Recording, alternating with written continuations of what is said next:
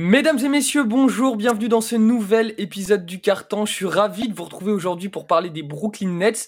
Et puis c'est un peu notre, notre retour après un petit break pour les fêtes de Noël. Euh, j'en profite pour vous souhaiter une très bonne année. J'espère que vous avez passé de très belles fêtes de fin d'année. Toute l'équipe de l'analyste, évidemment, se joint à moi pour, pour vous souhaiter cette, euh, cette belle année 2023. Que des bonnes choses, on vous souhaite que le meilleur. Et nous, chez l'analyste, on va essayer de continuer de vous faire... Euh, de vous faire des petits débriefs basket et NBA pour vous accompagner tout au long de la saison. Alors pour m'accompagner aujourd'hui, le retour des deux Lascar, Benjamin Moubèche, Raphaël Delavaux, ils sont là pour vous servir au rapport comme d'habitude. Mais écoute, toujours en 2023, ça change pas. Euh, toujours la même team, euh, toujours les, mêmes visages, donc ça fait plaisir. Bonne année tout le monde. Et puis, euh, on, est, on est très content de se retrouver aujourd'hui pour parler des Nets qui sont un peu l'équipe en forme du moment, on va dire quand même aussi. C'est clair que c'est l'équipe en forme. Vous avez bien mangé à Noël comme les gars? Super, parfait. Ça passe. Nickel, Benjamin, t'as pris un peu là, je le sens là. Ouais, ouais, ouais, ça va. sur le foie gras, toi. Hein. Tout, bah oui, le foie gras, bien sûr. Ouais. Tous, les, tous les trucs de tofu et les petites salades là qui sont passées. Voilà, si vous n'aviez pas compris la blague, cet homme est vegan, donc le foie gras, euh, ça n'est pas possible. Allez, tout de suite les Nets, les gars, on attaque. Euh, les Nets ont réalisé un mois de décembre exceptionnel, il faut le dire, une énorme série de victoires. Ils étaient montés à 12, je crois, avant la défaite de, hier soir. Euh, ils sont actuellement troisième à l'Est à égalité avec les Bucks et à une petite victoire des Celtics, Benjamin. Bah, effectivement, là, au jour où on enregistre, donc le 5 janvier, je précise juste pour si jamais il y a une défaite entre-temps, euh, les Nets sont vraiment totalement différents du début de saison. Jack Vaughn fait beaucoup de bien à cette équipe et depuis que Steve Nash est parti, il y a un jeu beaucoup plus cohérent. Offensivement, il y a un concours de circonstances intéressant avec le retour de Kerry à 100%. Il y a euh, tout le monde qui est en bonne santé, comme Joe Harris qui revient progressivement à son niveau. Donc il y a l'impact de Vaughn. On sent vraiment une confiance euh, en, en attaque. Donc ça se traduit par euh, un passage de 13e à l'Est quand ils étaient au plus bas à 3e à égalité avec les Bucks, comme tu disais. Donc ils avaient effectivement une série de 12 victoires. Et euh, dans ces équipes-là, tu as des équipes faibles, mais il y a aussi les Bucks et les Cavaliers. Donc ils ont beaucoup rassuré en montrant qu'ils étaient capables de gagner contre des grosses équipes. Mais le plus intéressant en réalité, c'est le, le changement de défense, mm. où les Nets avant, c'était vraiment des spécialistes de l'attaque. Bah, avec Durant et Kyrie Irving, c'est une évidence. Mais ils sont passés sur une défense où ils switchent énormément et où vraiment euh, les joueurs switchent en, en permanence. Au centre de ça, il y a Nick Claxton, qui a fait un, gros step-up, qui, est devenu bien meilleur dans ce domaine et qui est vraiment, de un, très mobile pour un joueur de 2m11 et de deux, c'est typique d'avoir un intérieur de 2m11 dans un système tout au switch. C'est pas euh, Draymond Green, il est pas aussi mobile, il est pas aussi polyvalent que lui, mais il arrive à sa manière à jouer le rôle d'intérieur dans ce système un peu particulier. Et du coup, les Nets sont devenus la dixième, la, dixième défense pardon, de, de la ligue. Et si on m'avait dit ça en début de saison, j'aurais bien rigolé. Maintenant, donc dixième défense, troisième attaque, les Nets, c'est l'élite. Clairement, puis on, reparlera un petit peu de défense quand on va reparler de Ben Simmons, parce que dans le genre, je suis très grand et je suis très mobile pour switcher. Ben Simmons, c'est plutôt pas mal. Raphaël, t'as été surpris peut-être, euh, après le début de saison un peu cata des Nets, de les voir euh, vraiment se, se, relever et puis passer tout simplement au sommet de la conférence Est? Bah, J'étais pas surpris du début de saison parce que bah, c'était un peu dans la continuité de, des playoffs Kata, de la demande de trade de Kevin Durant cet été, on s'en souvient très bien. Enfin, voilà, il y a eu, la suspension de, Kyrie aussi? Aussi, voilà, la suspension de Kyrie. Il y a eu beaucoup de, choses négatives pour les Nets. Et en fait, depuis que on va dire que Kyrie s'est concentré sur le basket et que KD est devenu un, indéfendable comme toujours, mais voilà, bah, c'est clairement euh, l'équipe en forme de la ligue. Là, tu l'as dit, 12 victoires de suite avant la défaite de cette nuit. Et en fait, ce qui est vraiment pas mal, c'est que j'ai l'impression que l'effectif est assez complet. Et comme mm. tu dis, en défense, ils peuvent tous switcher. Des fois, ils te mettent des line-up où tu as 3-4 euh, forwards et tout le monde peut défendre sur n'importe qui, c'est très très compliqué. Donc voilà, il y a le duo KD Kyrie, euh, bah, on n'a on a rien à dire, hein, c'est 60 points à 2 quasiment euh, tous les soirs. Il y a Ben Simmons qui est dans un rôle super bien, on va en reparler juste après. Les shooters qui sont en forme, cette Curry, le retour de Joe Harris, voilà. Donc, Et puis les petits ajouts, moi ce que j'ai bien aimé, c'est les petits ajouts d'à côté. Les gars, on pouvait se dire, on ne sait pas s'ils vont jouer, mais justement là, ils apportent beaucoup. C'est Watanabe et TJ Warren pour moi, qui font des, des gros gros apports. et clairement, c'est vachement intéressant en tout cas. Bah, tu, tu, sais quoi, tu m'as parlé un peu du duo euh, KD Kyrie, je vais rester avec toi. Euh, là, on est sur un duo qui, pour le coup, on le voit, ça fonctionne ensemble sur le terrain. Et puis, bah, comme tu l'as dit, hein, c'est 30 points par match chacun tous les soirs et avec des pourcentages et une efficacité hallucinante. C'est ça, bah, du coup, Kyrie, euh, pardon, on va commencer par KD. Excusez-moi pour, pour ma voix. il, est, il, est, exceptionnel, c'est 30 points à 56% au tir, c'est de plus en plus un leader.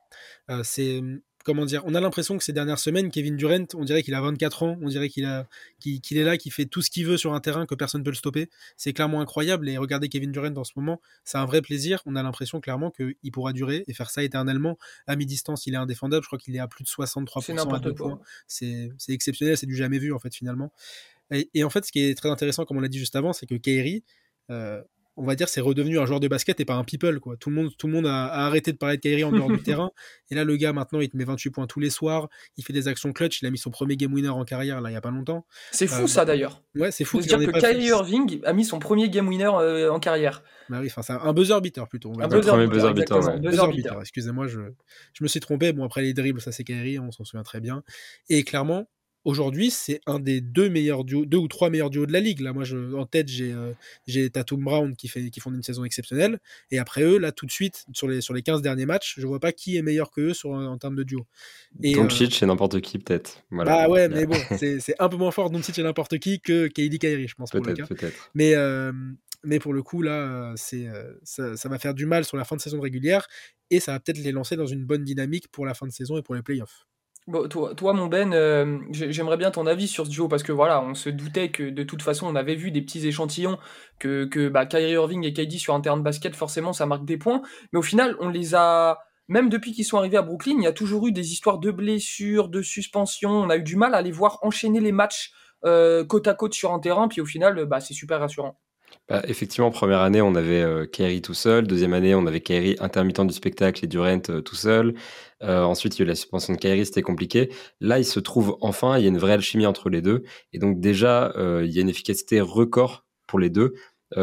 Raphaël, tu disais que tu avais l'impression que Kevin Durant avait 24 ans. Mais en fait, il est encore meilleur en termes d'efficacité que quand il avait 24 ans. Il, il est à 1,39 euh, points par tentative de tir, ce qui est clairement sa plus haute moyenne en carrière, et c'est dingue en fait.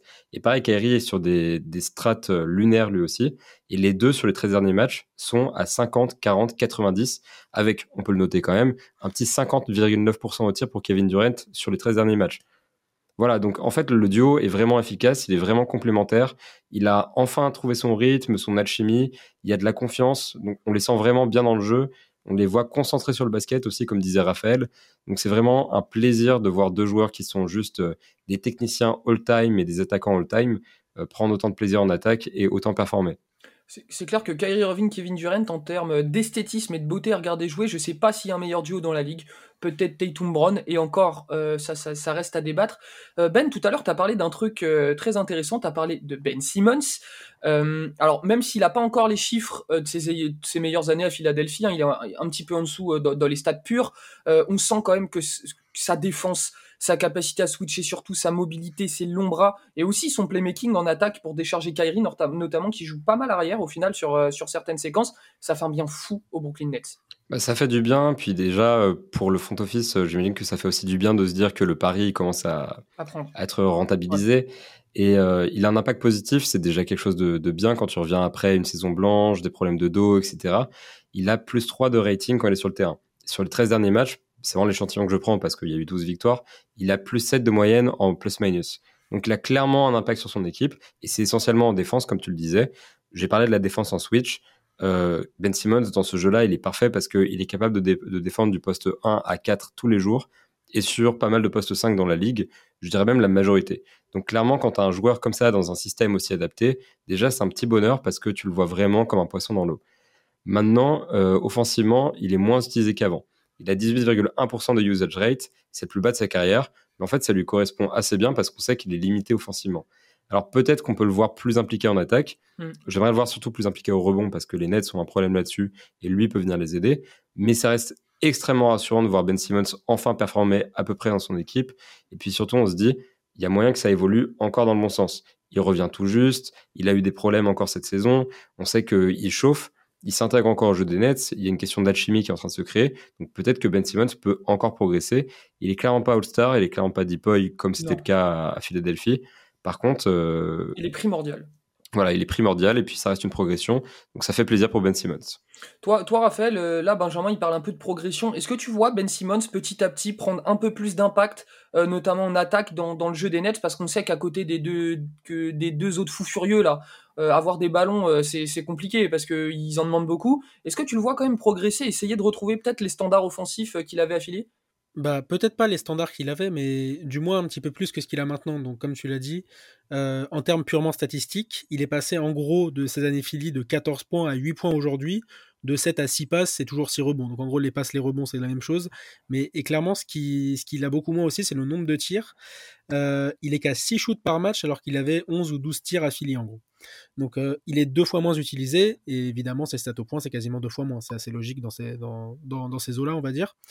Mais clairement il a un rôle assez différent parce qu'il joue à, côté de deux superstars qui ont vraiment besoin du ballon et qui ont besoin de monter la balle aussi parfois. Parce que Embiid monte la balle, parfois il le faisait aussi, il a joué avec d'autres joueurs qui voulaient monter la balle, mais euh, là clairement il est avec deux superstars qui en ont besoin.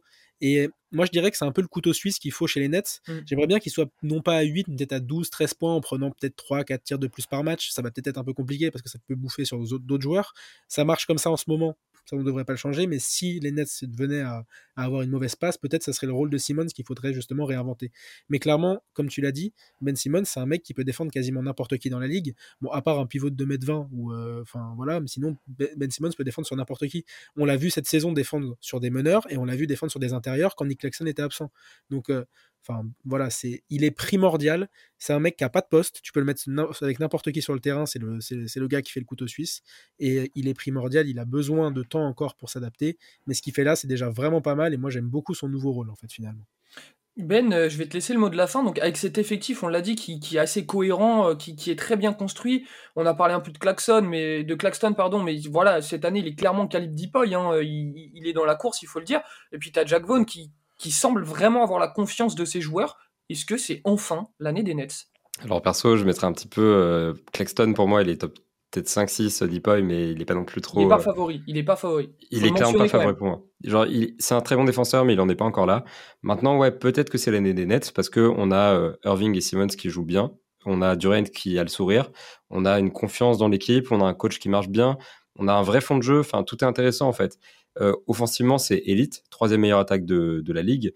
Défensivement, il y a une progression extrêmement rassurante, c'est la dixième défense de la ligue. Et la défense, je pense, peut fonctionner en playoff. Donc pourquoi pas? Pourquoi, pas l'année des Nets? Après, il faut faire attention parce que l'échantillon qu'on a eu sur les 13 derniers matchs, il est sur un calendrier qui était le quatrième plus facile de la sur ce moment-là. Donc forcément, déjà, il faut relativiser tous leurs exploits. Tu fais 12 victoires consécutives, certes, mais contre qui? Voilà, il faut, il faut quand même faire attention et voir ce qui se passe euh, pour la suite de la saison quand on rejoue contre des Bucks en pleine forme, contre les Celtics, contre les Sixers. Et on ne connaît pas encore les limites tactiques de Jack Vaughn. Là, actuellement, on voit qu'il a mis des, bonnes choses en place euh, sur le fond de jeu de manière générale. Sur le plan tactique, je ne sais pas. Par exemple, je me souviens qu'il y avait cette vidéo euh, sur le buzzer de Kyrie où Jack Vaughn annonce ce truc. En fait, l'action, c'est Kyrie qui prend le ballon, qui dribble et qui, qui fait son buzzer. Donc, est-ce qu'en playoff, ce sera plus que ça? Est-ce que les Nets auront besoin de plus que ça? Beaucoup d'interrogations, je ne sais pas trop quoi en penser pour le moment. Est-ce que le groupe peut rester stable, en bonne santé? C'est pareil, il faudra voir pour la suite de la saison. Donc il y a plein de petites choses qui pourraient les, emmerder. Et au-delà de ça, ça reste une équipe qui est inférieure quand même aux Celtics et aux Bucks sur le papier. Maintenant, c'est des vrais outsiders, ils sont très crédibles, mais ça reste des outsiders. Donc, donc je ne sais pas trop quoi en penser. C'est peut-être l'année des Nets, mais euh, pour moi, ils sont pas encore. Il y a euh, toujours cette petite interrogation avec les Nets quand même. Hein. Ouais, enfin c'est vraiment net astérisque. Voilà, c'est toujours écrit comme ça. Il y a, y, y a, trop, y a trop de variables à prendre en compte. J'ai l'impression avec les Nets, t'as l'état d'humeur de KD, t'as pareil, t'as les frasques hors basket de Kyrie, t'as les blessures. Raph, je, je sais pas, on dirait qu'il y a toujours un truc avec les Nets. On dirait finalement, mais c'est un peu moins depuis quelques temps mm. et j'espère que ça va rester comme ça surtout. On va peut-être se fixer le All-Star Game pour se dire, pour faire un point chez les Nets, savoir euh, où est-ce qu'ils en sont à ce moment-là. S'ils sont encore top 3 avec une défense comme ça et à quelques matchs seulement des, euh, des Bucks, des Celtics qui vont être pour moi le top 3 de, de l'Est, et ben là on pourra se poser des vraies questions, on pourra se dire est-ce que non pas ce serait des outsiders, mais peut-être c'est devenu des contenders au fil de la saison finalement. Mais on a encore besoin de temps, on a besoin de savoir contre les grosses équipes encore plusieurs matchs d'affilée. Imaginons s'ils font des plusieurs back-to-back contre, contre des contenders, savoir ce que ça donne aussi, par exemple, des choses comme ça. Il y a encore des choses à voir, mais l'échantillon qu'on a vu est hyper intéressant. L'équipe est impliquée, il y a des très bons joueurs. Euh, tout le monde a l'air de, de s'y plaire finalement en ce moment. Et donc, euh, ils vont être très très intéressants à voir sur la fin de saison et surtout en playoff, pour, pour, peu importe qui, les joue en playoff finalement. Bon bah écoutez, en tout cas, euh, cliquez sur les matchs des Nets en ce moment, c'est un régal à voir. Les, les deux barjots en attaque là, ils sont complètement fous. C'est un régal, c'est un régal. Euh, merci les gars pour vos petites analyses, ça m'a fait plaisir de vous retrouver. Puis vous qui nous regardez ou nous écoutez en podcast, n'hésitez pas à nous dire ce que vous pensez de, des Nets là sur ce début de saison. On sera un plaisir de vous répondre en commentaire.